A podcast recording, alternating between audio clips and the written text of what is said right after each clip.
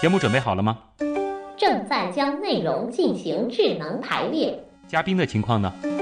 正在为您检索嘉宾的特殊喜好。不用那么详细吧？正在为您安装幽默插件。你这是在吐槽吗？正在为您更换全部文字素材。正在删除您的幽默基因，已将节目专业程度调低到百分之三十五。好了好了，马上开始节目吧。正在为您开启极客秀。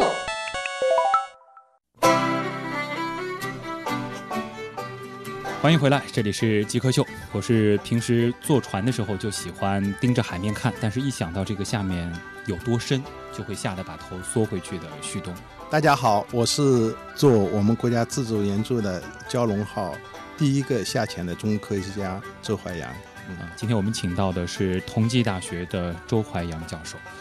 周老师，其实相信很多的朋友听了上半段的这个访谈之后，都特别的关注一个点，就是做蛟龙号的经历，在海底那么深的地方，到底是一种什么样的感受？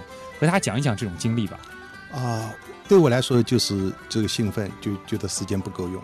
兴奋，时间不够用，时间不够用。咱们有一个呃更清楚的画面感好吗？就是假定啊，咱们现在是坐在这个蛟龙号的这个舱里面，然后还没有下潜，呃，这个时候是一种什么样的感受？啊，这个时候就是就等在海面的时候，需要各种各样这个准备，然后要准备就绪以后，呃，指挥员就是下令我们下潜。这个舱里面是下潜多大的一个空间？现在我们蛟龙的直径是二点一米，二点一米，二点一米，嗯，呃，然后有三个人。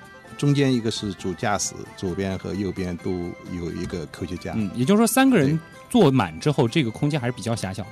呃，在里面就是相当于住在这个地上，嗯，当然有有一些这个铺垫啊，一些准备工作，然后坐在，然后人的话就是基本上就是靠在这个壁上面，壁上面当然也是有些有些装饰啊。对好，大家现在也跟着我们，可以一起展开这样一个想象啊，跟着这个周老师，我们一起下潜一次。好，现在这个机器开始启动了，我们现在进入到这个海面以下了。对，现在是在这个接近这个海面的这个位置。啊，海面那是很漂亮的，就通过窗户啊，或者通过那个我们的视像就 video。有或者是这个照相的这种镜头，嗯，这个阳光就在那个水面上面波光隐隐的。我一直想拍这样的这个这个照片，后来就没都没拍成，对，没拍成，真漂亮！你就看着那个光线进入这个水体。那我们来描述一下这个下潜的过程吧，因为大家可能想到这个潜艇是不是会有个什么马达呜一转，然后这个往下，可能甚至会有个仰角，人在往下，并不是这样。没有，它就下去的时候就基本上是靠重力下去的，靠重力，呃，是什么意思呢？在这个蛟龙号身上绑一些配重。对，是的，就是绑起重盔，然后就自然的下去，自然下去。所以说这个下潜的过程是比较慢的，下潜的过程和上来的过程都差不多，一般是一分钟，呃，三十几米到四十米。能够能够感受到那种下潜的这种感觉不到，感觉不到，感觉不到。真正海洋的内部是，呃，总的来说还是非常平稳的。波浪比较大的就都就就在海面，海面就在海面以来，就是所以我们。等待下潜和下潜回来，在海面上面那个过程，如果是风浪比较大的话，那是比较辛苦的。人在里面就晃的 晃来晃去，那是在晃。那就是在比较平静的这段水体的当中，我们的感受是不是和坐电梯差不多？应该的话，比电梯还要稳，比电梯还要稳，比电梯还稳，几乎感觉不到那感觉不到。但是就只有你看到外面的环境在变化的时候啊，你大家迫不及待的想听外面环境的这个变化。外面环境。这个大的变化的话，就是光线的这个光线变化。靠近海面的时候是非常亮的，哎，就相对来说就是那种波光隐隐嘛，就是，然后就下去一点，就是光就慢慢越来越暗，越来越暗，越来越暗。忽然之间就没了，还是没没有一点一点一点一点一点？呃，是有一个有一个具体的深度，对不对？就是对对，可见光的话就是两百米，就是两百米，两百米这个下面是。呃，就理论上面是漆黑一片，那个是真正叫漆黑，真正的黑，真正的黑，就是没有一丝可见。所以我们脑 补深海的时候，千万不要去觉得是一种深深的蓝。对，其实，在真正的深海，它就是黑，对，纯黑。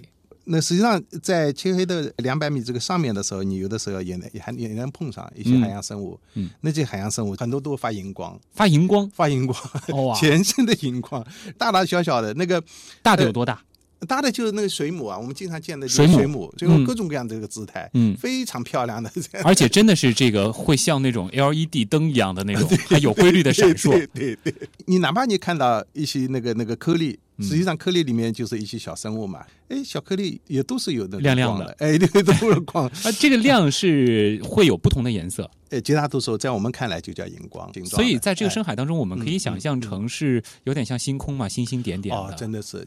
呃，在海里面呢，我们的眼睛那个可见度还是还是不够。另外，不同的海洋的话，它这种生物的量也也还是不一样，哦，然后大小也是不一样。就有的地方可能真的是星星点点非常多，对对，有的地方相对有的地方呢，你要过你要过很久，你看到一个亮点。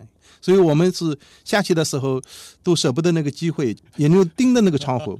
有段时间你也许什么也看不见，因为你是黑的看不见。嗯，然后那个荧光啪一下就闪过，你不知道它哪放下来，所以就是说一下子这个眼睛就享受一下子，就是荧光过来眼睛享受。这个画面感已经非常非常的强了啊！那么到海底之前，其实我们还可以再增加一种想象，就是大家可以共同感受一下啊。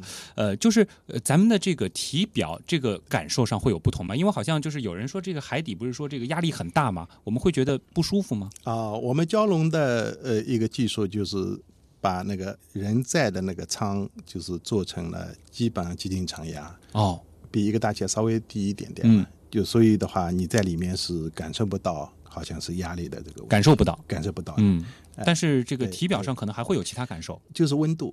开始在海面的话是呃阳光照的，就是可能有的时候还就觉得热啊，慢慢就是随着这个下潜的话，它会会慢慢变冷。所以到深深的海底的时候，你们的体感。也是很冷的，很冷，所以，所以我们呃，我们要下潜的话，其中有各种各样准备工作，其中一个准备工作就是要准备很厚的棉制品，很厚的棉制品，棉大衣，对你有棉大衣当然最好了啊。然后那个袜子，像一般我们现在平常冬天穿的袜子，可能两双不够，两双不够，呃呃，就是有一种有一种专门的一种很厚的那个那个那那种厚大棉袜，哎，大棉袜，不能穿个棉鞋吗？呃，在里边的话，就是我们手表不会戴，然后鞋子不会穿，是怕碰坏里边的设备。呃，不是怕，就是硬的东西就尽量的，因为怕万一摇晃的时候，摇晃和我们不是三个人在一起嘛，就摇晃的时候，互相的会不会有点呃伤害啊？所以下潜的时候万一还是要系好安全带的。没有安全带，没有安全带，没有，不需要安全带。那摇晃的时候怎么办？只能手拉着。哎，对，有手有手拉着，但是不至于，它没有像那个汽车那种嘣一下子啊。对，您刚刚已经提到了，其实比电梯还稳。对对对。然后即使在海面上面，你这个晃的话，呃，你手手拉一般够了。好，终于迫不及待，咱们要降到海底了。真正的海底是什么样的？咱们说的是这种几千米以下的海底。我们经常分的话，就是海底一种是。叫软质海底，一个是硬的海底。软质海底，对软的海底，软的海底呢，就是那种泥巴沉积物。嗯，绝大多数的这个海底都是那种泥巴这种沉积物。嗯，都是上面真光层，就两百米嗯以前的那个真光层，嗯，里面生物的生活的那些生物的尸体掉下去的。哦，就他们死了以后，真的是坠入深深的海底，然后就沉积成了这样子。对，刚才在就是下潜过程里面，一个媒体有提到的，就是哪个地方都有那个哪个海洋的，就叫 marine snow，就是海洋雪。嗯，海洋雪，海洋雪。你只要把灯光打开来，因为海洋雪有的时候有生物当荧光，很多没有生物的话，它就没有荧光。所以你打开灯光的话，就你看到在窗户前面就比方就朝下掉了，就是那些一坨一坨的，一坨的，就像下雪样子的啊。就是上面那些尸体经过这个过程慢掉下去的，这里面可能是有鱼啊、虾啊，也有更小的一些微生物。哎，其他都是微生物。就是呃，一下骨头的话，如果说鲸鱼这种骨头啊，或者什么，它那估计掉的速度会很快，就很快看不见。哎，那种都很少。啊，所以在下潜的过程当中还能看到雪景。哦，对对对对，那是另外一个故事，就是 marine snow 怎么掉下去的。深海的那些底栖生物，在绝大多数情况之下，它都要靠上面的东西。哦，它要等着这些东西掉下来。对呀。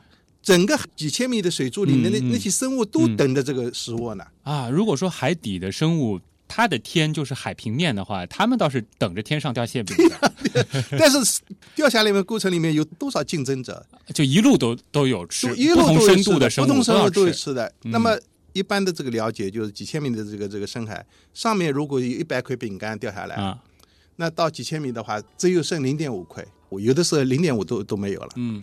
他为什么呢？就是在掉的这个过程里面，不同的地方都在都都在利用这些东西。这个九十九楼的要吃这个东西，八十楼的要吃，反正一路都得吃。然后八十八十楼，那当然就其中这个八十楼吃了以后，他可能也会死掉。对，对，吃了，他也 他也会给给给下面的这个这个这个吃。所以说，在整个这个海洋里边是有一个垂直的一个生态系统。对，垂直生态系统。那么现在的话，整个研究都完全不够，就是表层哪怕是真光层的这个呃生态系统，现在也还是继续是热点，就是在在研究。那么然后。剩下的次一级的研究，现在比较多的就是底栖的海底的这个生物。真正的水柱里面的，现在研究反倒少。总的来说，它越到下面呢，生物越越少啊，越少。就是说，你能碰到的这个几率就相对来说少。呃，另外就是研究方式。你像美国加利福尼亚一个研究所，他成立所的时候，他就他说我要做做水柱的，然后这个叫水柱，对，就水柱。我他那个。既然在几年里面，他发现了非常漂亮的那些各种，那就奇奇怪怪的，那那那那哎，这个生物的东西，我们稍后的这个 就是问题来了当中，也有听众问了，咱们继续说一下，就是其实我们到了真正的这个海底，您刚刚提到的只剩下一点五块饼干了，零点五，零点五块，有的时候地方连零点五也不到。那在那么深的海底，这些生物它是怎么生存的呢？感觉食物不够啊。对呀，底栖就是海底的那些生物，嗯，它总的来说的话是新陈代谢很慢，嗯。具体有多慢我不知道啊，就但总的来说，就说是在绝大多数这些海底，它的这个寿命都比较长。嗯，他们是选择了另外一种方式。对的，我慢慢来，我过慢生活。慢生，他那个是超慢超慢，我估计。如果可能等个好几个月，哎，有一块饼干吃一口，对对，然后再等，没事儿，下块饼干，反正明年吧。也许是再过几百年，几百年 对，对，极有可能就是两个这种底栖生物，如果说他们会对话的，就是哎，你早饭吃了吗？啊，二十年前吃的早饭，有可能，有可能，就时间对他们来说是另外一种概念了。对的，对的，对，这个又扯过去了嘛？就是刚才讲海底，这个是软底，就是我们现在描述软底，就是上面有成就过掉下来的地方。还有一块硬，还有这个话就硬底，硬底是什么呢？就是那些石头啊，就是形成的火山岩或者是其他一些石头，直接出露在地表。嗯，就是上面没有成就物盖着。嗯，然后那些地方的话呢，就是我们板块扩张中心的绝大多数都是硬底，就是它这个地方是有热液系统了。对，咱们再来想象一下这个热液系统啊，就可以呃理解为就是海底的那种温泉。对的，喷出来的那种温泉。对的，对的，对的，那儿很暖和。温泉喷到从海底这个喷上来的话呢，就是绝大多数都在呃有这个所谓石头，嗯，就是石头的话就是扬中脊这个地方。那么它喷上有两种形式啊，一种的话，我就是我们平常就看到的，就像那个工厂的这个烟囱样子的。就是一个冒出来，就冒出来，就是就黑烟啊，或者是白烟啊。这咱们您在海底能看到这种冒出来？哦，能能看到，对对，就是黑烟，有黑烟，有白烟，有有其他烟。它这个就是里面的物质成分不一样，物质成分就跟温度不一样。嗯，所以的话，它但是我们用烟来形容，它其实不是气态的，就是它不是起来，就是它实际上也是还是也是一股水，嗯，一股水，但是里面的颗粒物。啊，颗粒物的话就是黑的，或者就所以你看的就像像黑烟，就是。但绝大多数那个冒的那个呢，它就像像蒸笼样子的。哦，它那个叫做弥散流，就是弥漫状的、分散的，就是感觉在海底有一个这种什么桑拿房一样。对对，有的地方的话有水管样子的，有有水管，好像是直接热水就通上来；很多地方的话就是在石头缝里面，嗯，就是那个呃那种微微的这个感觉，在这个地方生存条件还不错啊。对对，这样的这个地方我们称为就是叫做沙漠里面的绿洲。哦。沙漠里面六洲的话，就是几个含义。一个的话就是是整个这个海底这样的地方还是很少的，嗯，只有就是沿着洋中脊，那么沿着就是扩张中心啊，沿着扩张中心的话，现在也是呃离几十公里啊，或者是一两百公里啊，才有一个一个这样的这个地方，有点孤岛，在海底的这种孤岛的感觉。对对，这是一个它稀少啊。您既然提到了绿洲，是不是说也代表着它是有生命的？对的，因为海底热液这个发现的话是。实际上，是整个人类就发现了地球表面还有另外一个生物圈，嗯，叫做深部深部生物深部生物圈，嗯，就地球内部的生物圈，嗯，然后地球内部的生物圈的话，就是和我们这种阳光食物链完全不完全不一样，叫黑暗食物链，叫黑暗食物链。啊，黑暗食物链，阳光食物链的话，它的初级生产就是刚才说的光合作用，嗯，是吧？对，这个二氧化碳合成有机碳，这个黑暗食物链的话。它的这个初级生产就是那套细菌或者菇菌，嗯，就那套微生物，嗯，它利用那些对我们来说都是有毒的啊，什么硫化氢啊、氢气啊，哎呦，这个呃甲烷啊，嗯，利用那些从海底就是随着日夜就是喷到这个地表的这些有害的这个气体，甚至什么什么什么铁啊、这个锰啊这种金属元素。来合成有机碳，这其实也是大大的拓宽了，就是人类对于生命存在方式的一种可能性了。是的，啊，听周老师讲这个深海的故事，一听就发现今天好像这个访谈部分已经花了非常长的时间了啊。我们还是要呃留一点时间给咱们的听众朋友进入问题来了，咱们来听听看网友对于深海都有哪些好奇。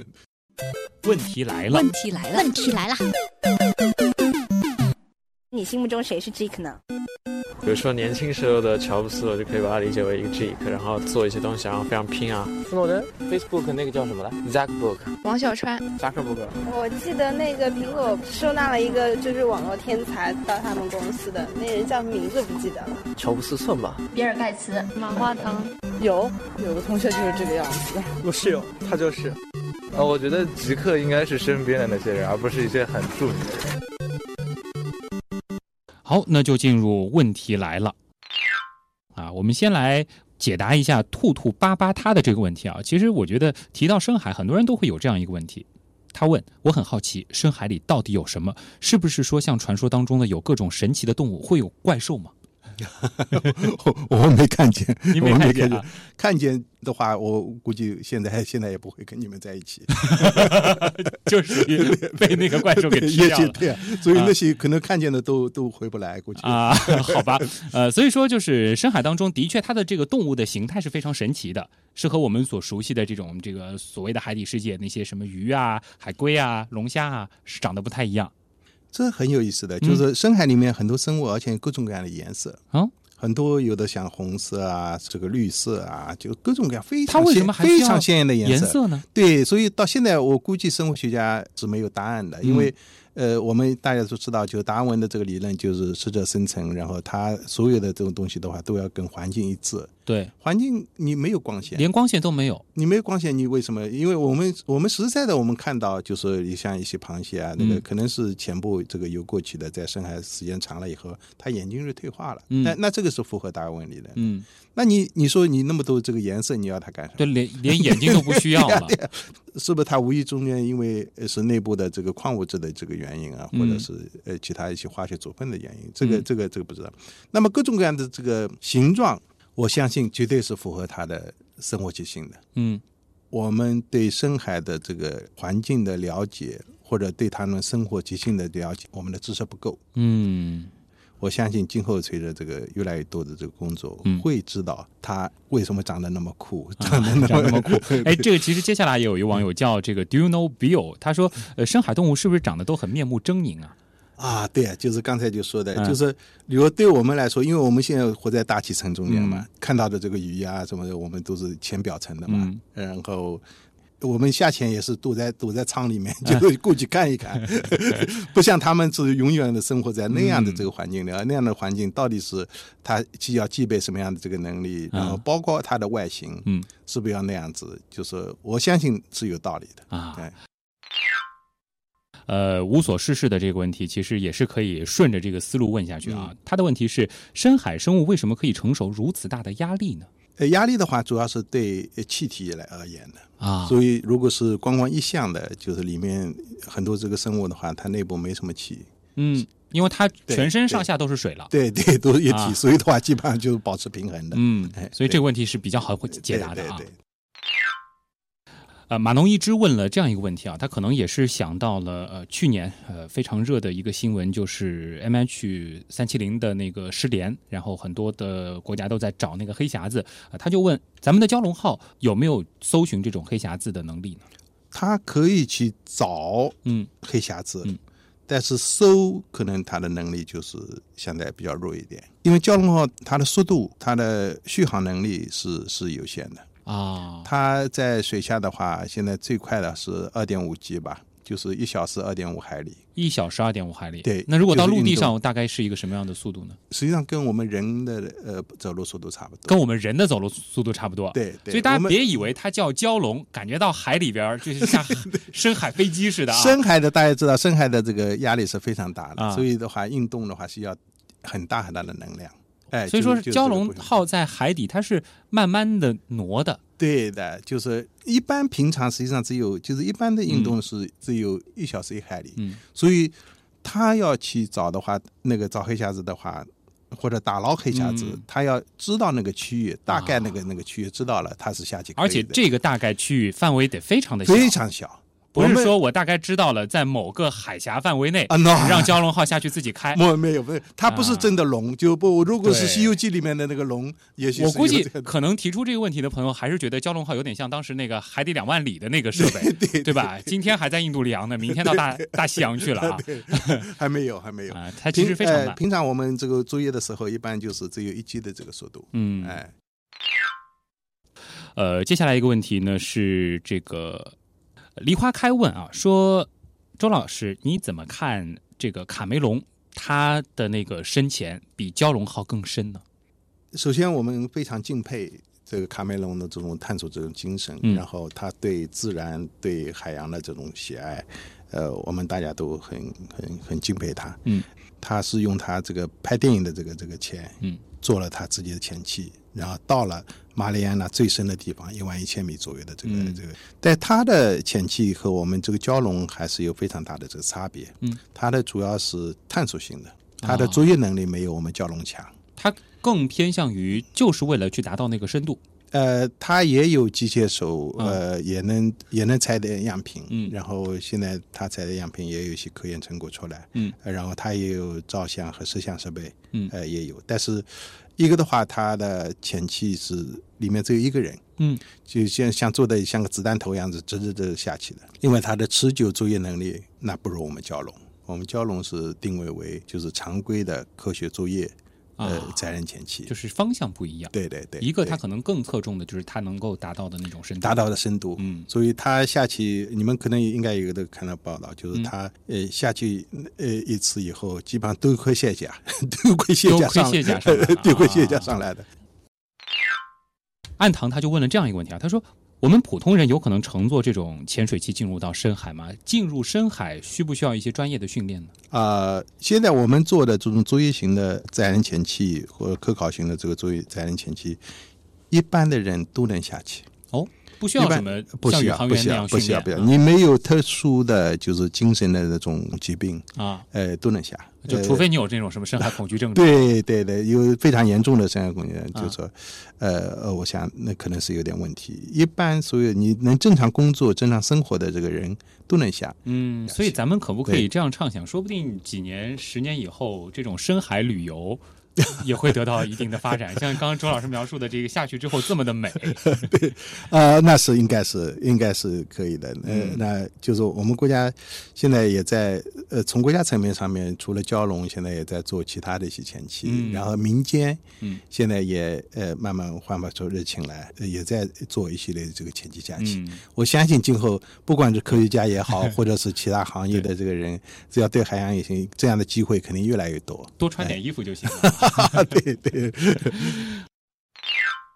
呃，清秀明丽他问这样一个问题啊，就是周老师，您在深海的时候会感觉到恐惧吗？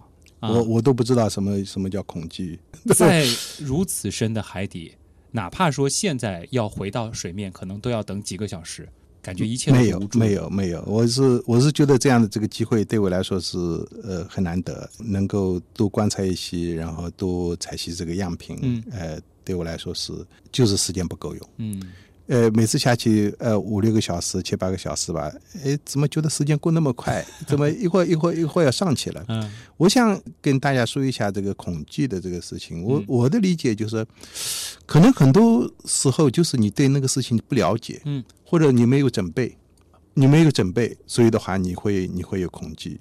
如果你你对那个事情大概会你觉得是什么样子的话，你有有有准备，另外你希望去了解他那些东西，嗯，可能你你原来有的恐惧你也不会恐惧了，嗯，哎，所以说恐惧的这个来源可能还是因为。未知，你真的了解了，对的，就是会好很对。除了一些特别的已经形成了心理特质的东西啊，呃就上升到疾病层面的了。对啊疾病层面。但是我想很多的这种心理疾病，很多都是能够治疗。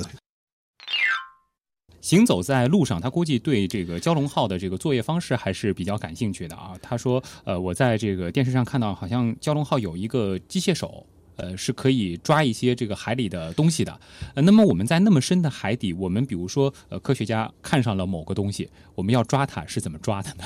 呃蛟龙号的话有两个机械手，嗯一个七功能的，一个五功能，就是左也都是这样的，呃嗯像人一样子的，这个左和右，嗯就是各一个这个机械手嗯。两个机械手的话，呃经常是往往是一个机械手来抓住海底哦，某个东西对，就抓住海底这样子这个这个固定的。那么另外一个机械手呢，去抓这个你希望抓的这个东西。这是不是比如说，哎，这条鱼不错，帮我抓一下就能抓住呢？抓鱼是一般不大用抓住，深海底鱼很有意思。我们啊有一次，我们在边上那个竹叶也是用机械手这个这个呃抓样品，差不多花了二二十分钟吧，就把样品抓。在整个这个过程里面，我们在四月范围里面，就是就在离我们很近的地方啊有条鱼，真有条鱼有条鱼一动也不动啊，就是待在我们这个前期这个呃这个这个边上啊，它也不逃所有的鲫尾巴连眼睛都不动。啊。然后等我们就作业完了以后，然后那个前航员那个好玩，就说想机械手去抓鱼，机械手刚碰上去，啪就跳起来，那个速度快的就跟你我们潜水看到那个鱼一模一样的，啊就跳起来，然后。展示非常漂亮的这个姿势，然后绕着我们这个潜器游来游去，游来游去。好梦幻。我说那条鱼是我们那个航段多少次下潜看到的最漂亮的一条鱼，它是太漂亮了，彩色的鱼，不一条白色的，一条白色的哎就像小龙鱼一样子的，我们叫我们叫它小龙鱼。哦，所以就是深海的鱼，你还是别想抓。啊但是深海的一些海参啊，什么在地上那个那个有，因为它们也比。较慢，但是你去抓的时候，它有应急反应，它会那个排便啊，各种各样的，呃很有意思的，啊对对可能他们也不会想到在这么深的地方了，还有人来抓我。对对。然后抓一些螃蟹嗯也是比较困难，但是我们那个潜航员他还是非常熟练。嗯有一次，呃，我们那个一三年在南海的时候，他抓到一个蜘蛛蟹，蜘蛛蟹，很大蜘蛛蟹，蜘蛛长开了可能七八十公分吧，哇，那个我 这个超大的帝王蟹了啊。对对对对对，把它抓住了嗯，抓住了。后来抓住了，因为我们那个样品框度很小，那个时候航次也快结束了，嗯，就抓了以后就说把它放到这个样品上，就手一直这样按的，啊，按着手上来的，就只能够抓着它 就就抓上来了。抓就上来了。好，其实真的不想结束今天的这这次访谈啊，因为深海当中其实的确是太奇妙了，深海的一切对于我们来说都是未知的。所以说，今天周老师讲的一切，其实对我们来说都会产生浓浓的兴趣。啊非常强的这种好奇啊，也谢谢周老师能够把你在海底看到的这些神奇的东西、好玩的东西带到我们的极客秀，让我们也能够正确的、呃、有一个系统性的去认识海里到底是怎么样的，不再是可能童话书当中所描绘的那种呃蓝蓝的那个海洋世界，在置身的海底是黑的，但却又是非常奇妙的。呃，谢谢同济大学的周怀阳教授啊、参与到我们的极客秀，谢谢你。啊，我也谢谢大家，也希望越来越多的人对深海感兴趣，嗯，有更多的这个年轻人能够到我们这个行当来来从事我们这样工作。而且这个行当是很有前景的。啊，那当然，我希望 希望有这样好，谢谢您。那以上就是本期的极客秀，我是旭东，咱们下期再见了。